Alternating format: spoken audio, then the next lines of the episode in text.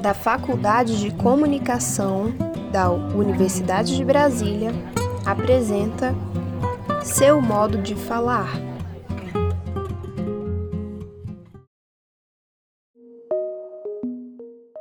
Sou indígena, sou do povo potiguara e sou do estado da Paraíba. Cheguei a Brasília dia 2 de fevereiro de 2018. Eu mudei para Brasília faz 10 anos. Eu sou originário de São Paulo, ou melhor, do interior de São Paulo, de uma cidade chamada Jundiaí. Na verdade, eu cresci em Jundiaí, mas nasci em Porto Feliz, bem no interior de São Paulo, próximo de Itu, próximo da nascente do rio Tietê. De lá surgiam as monções, aqueles movimentos parecidos com as bandeiras, para adentrar o interior do Brasil. Percebi que tinha sotaque quando eu saí da minha comunidade e chegando ao Distrito Federal, comecei a perceber de primeira mão a forma como as pessoas se comunicavam. Então, comecei a perceber que eu tinha sotaque, que o meu sotaque nordestino paraibano era totalmente diferente do sotaque de quem realmente é de Brasília. Então, eu comecei a perceber que eu tinha sotaque. Uma situação que ocorreu comigo no mesmo ano, em 2018, foi que eu fui furtada. E aí eu tive que ir para delegacia porque eu precisava tirar novos documentos e retornaria ao meu estado no mesmo ano, no ano de 2018, no mês de dezembro. E aí, quando eu cheguei à delegacia, que falei, que expliquei, que fui tirar minha documentação, é, quando o rapaz terminou de pegar todos os meus dados e falar qual dia que eu poderia retornar para pegar o documento, ele olhou assim para mim e falou: Moça, faz tempo que eu terminei de colocar seus dados que estava pronto. Olhei assim para ele e parei. Mas por que? Ele falou, porque eu gostei da forma como você fala, da forma como você se expressa. Muito bonito esse seu sotaque, esse seu sotaque. Então eu peço que você jamais perca esse seu sotaque, porque é muito bonito. Então, naquele momento eu fiquei feliz porque distante da minha família, distante da minha realidade, por eu ser indígena e ter orgulho também de ser indígena sempre, é, eu fiquei feliz de ouvir que alguém elogiou o meu sotaque.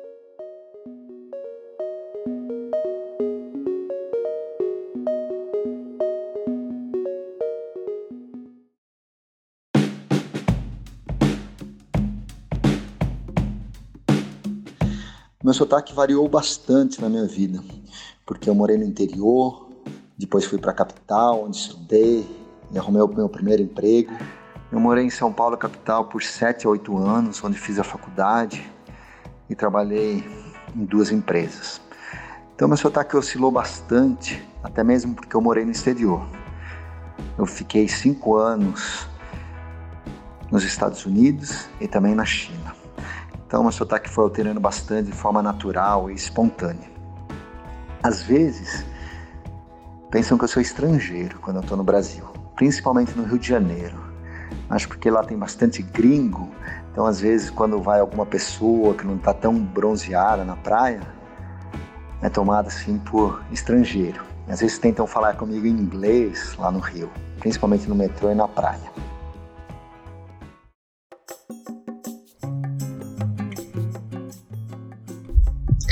Olha, o ano retrasado, final de 2018, eu viajei de férias para Bahia, né?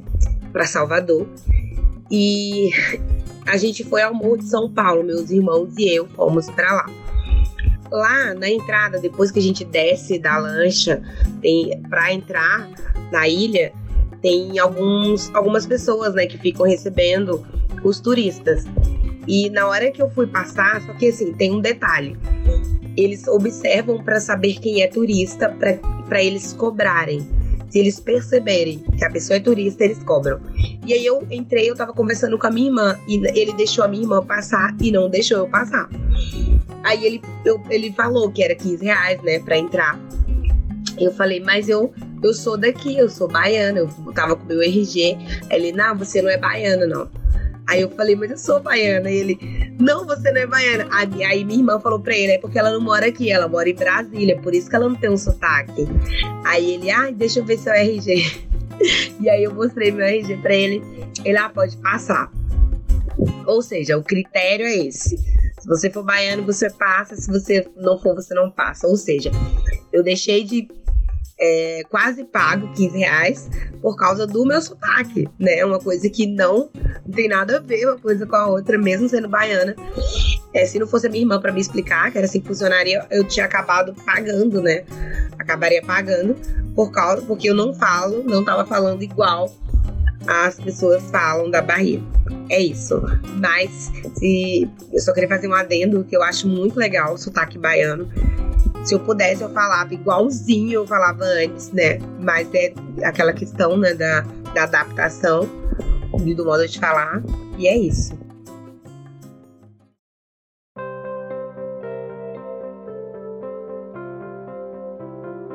E eu sou natural do Rio Grande do Sul e estou aqui em Brasília há dois anos. É, quando eu percebi o meu sotaque, bom, é, somente quando alguém né, se referiu a mim, é, reconhecendo que o meu sotaque não era daquele lugar, somente nesses momentos.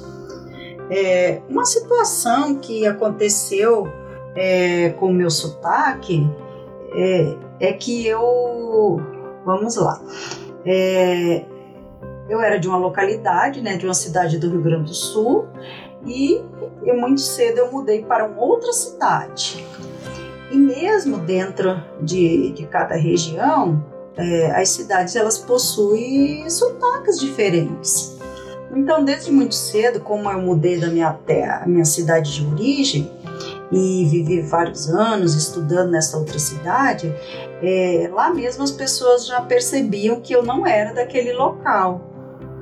E com o passar dos anos eu fui mudando de, de regiões e até de país, então em, em, todos os lugares as pessoas sempre perguntavam: Você não é daqui? Aí eu ria: Poxa, eu sou de onde então? Nenhum lugar, né? é, eu sou vista como alguém daquele local, mas tudo bem. É, morando em Brasília, eu sempre vou à Bahia, né? Visitar minha família que mora lá. Então quando eu chego lá, que eu já tô conversando com eles, eles, na, eles já falam, eles comentam o tempo inteiro. É, ah, essa candanga, essa brasiliense, eles ficam enchendo meu saco. Que não é só o sotaque, né, propriamente dito. São é, modo, é, como é que eu vou dizer? o modo de falar coisas, né, palavras, termos, termos que nós usamos em Brasília que outros lugares não usam não se usa, assim como todo lugar, né? Cada lugar tem um termo. E eu falo algumas palavras que nós usamos aqui que eles não usam lá. Por exemplo, banhar. Eles não falam banhar lá, eles só falam tomar banho. E eu falo banhar quando eu tô lá, então eles ficam, brasileiro, vai banhar, entendeu? Então é isso. É, e aí eu, eu fui perceber mesmo quando uh, quando eu fui ficando adulta mesmo, né? Que as pessoas comentavam que eu voltei na Bahia, né? Eu vim morar aqui de, só depois de é, seis anos que eu voltei. Perdão, seis não, sete anos que eu voltei na Bahia de novo. E aí foi quando eu fui percebendo essa questão, né? Mas a gente não percebe do nada, tipo, ah, eu falei diferente. Não, é uma coisa muito gradativa. É aos pouquinhos. É um, é um trabalhinho de formiguinha e quando a gente vai ver, a gente já caramba, eu não falo mais. Então a gente pode falar uma coisa ou outra, ter um, um, modo de falar ou outro, usar uma figura de linguagem ou outra. Mas o sotaque propriamente baiano eu não tenho mais.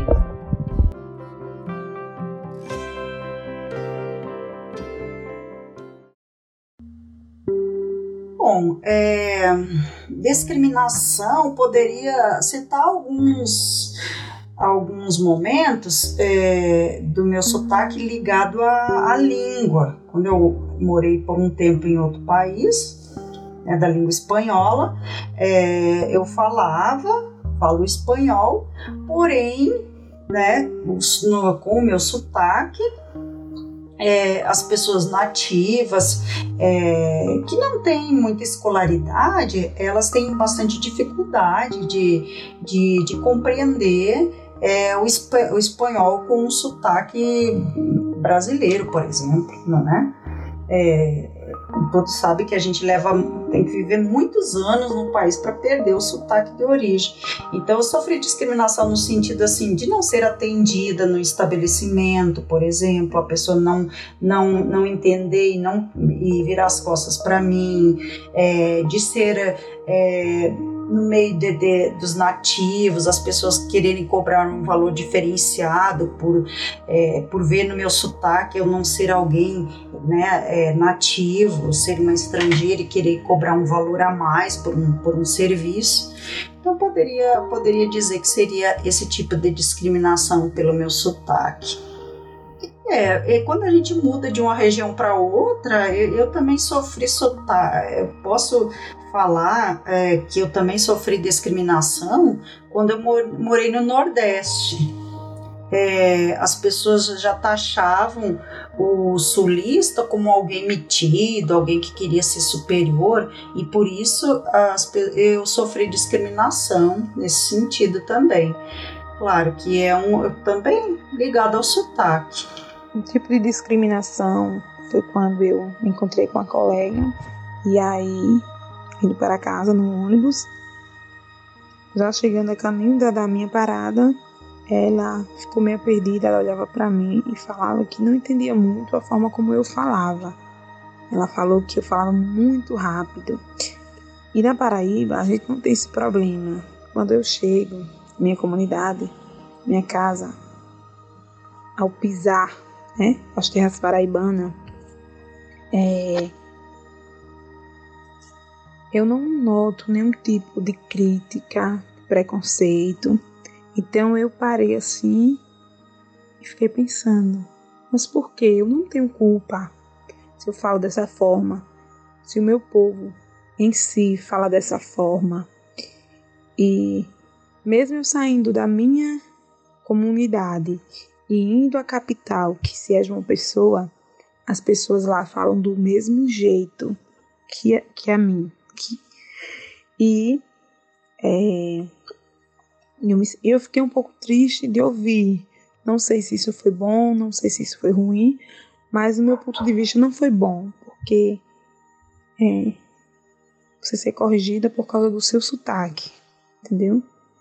Então, assim, mas mesmo assim eu levantei a cabeça, eu entendi, e até falei para ela: se um dia você for a Paraíba, é, você vai começar a perceber que todas as pessoas vão falar desse jeito.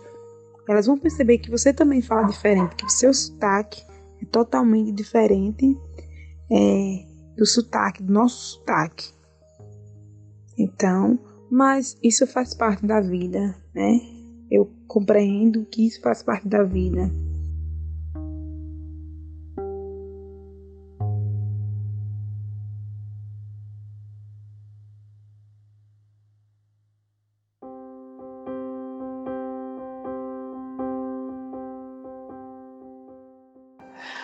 Agora, no mais, tem uma situação peculiar que foi muito engraçada, mas aí não é totalmente relacionada ao sotaque, não ao sotaque português. Eu estava no Chile, numa cidade litorânea, e naquela época eu trabalhava bastante com companhia de navegação e falava espanhol de forma fluente. E eu sentei numa mesa no restaurante um pouco apertado, tive que compartilhar com um casal de chilenos e eu vi que o rapaz não conversava comigo. Levou muito tempo para ele conversar comigo. A bem da verdade, ele só conversou comigo quando soube que eu era brasileiro. É que eu estava com sotaque de argentino e ele não se dá bem, aquele chileno não se dava bem com o argentino. Então ele não queria conversar comigo porque pensou que eu fosse argentino, pensou que meu sotaque espanhol fosse da Argentina. Então foi muito engraçado quando ele descobriu que eu era brasileiro, porque os chilenos amam brasileiro. Eu acho que essa situação peculiar foi muito engraçada com meu sotaque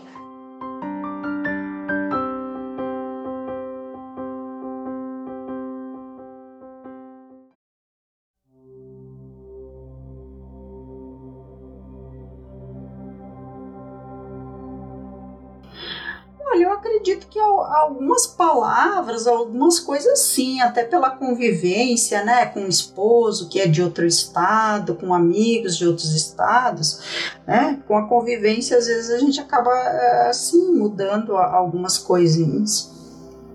Tanto é que quando eu volto, né, para minha para minha cidade natal, é, né, eu, eu, percebo que eu já não falo determinadas coisas que, por exemplo, a minha família falava.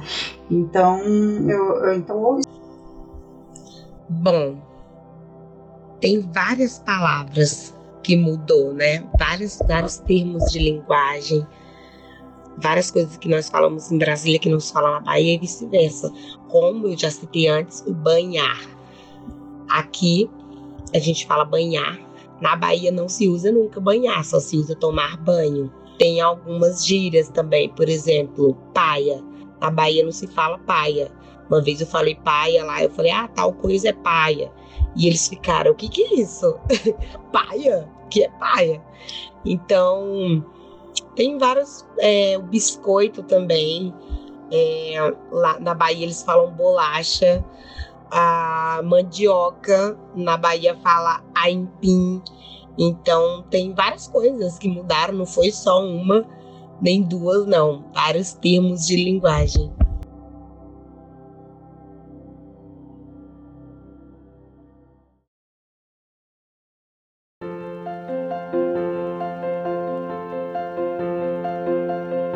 Quero sempre manter esse meu sotaque, sotaque de paraibana, porque para mim é um orgulho uma paraibana estar em Brasília ou em qualquer outro estado do país, ou até mesmo fora do país.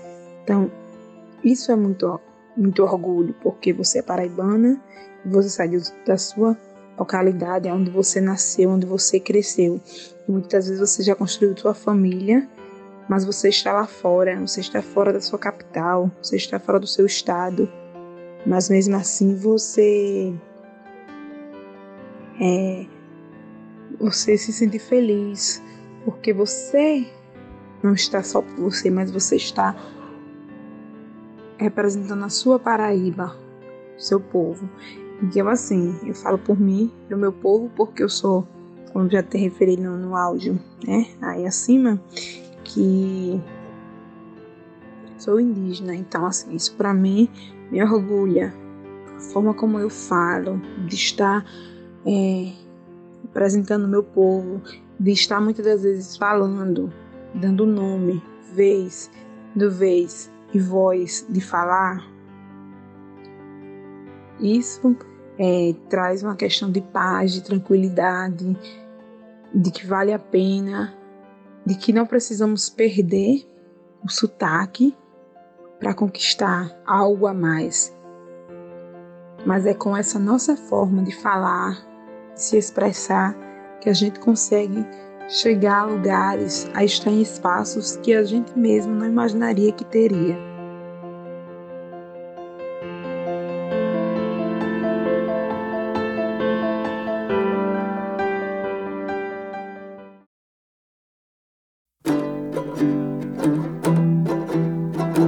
Com falas de Maíris, Frederico, Rosana e Carmen.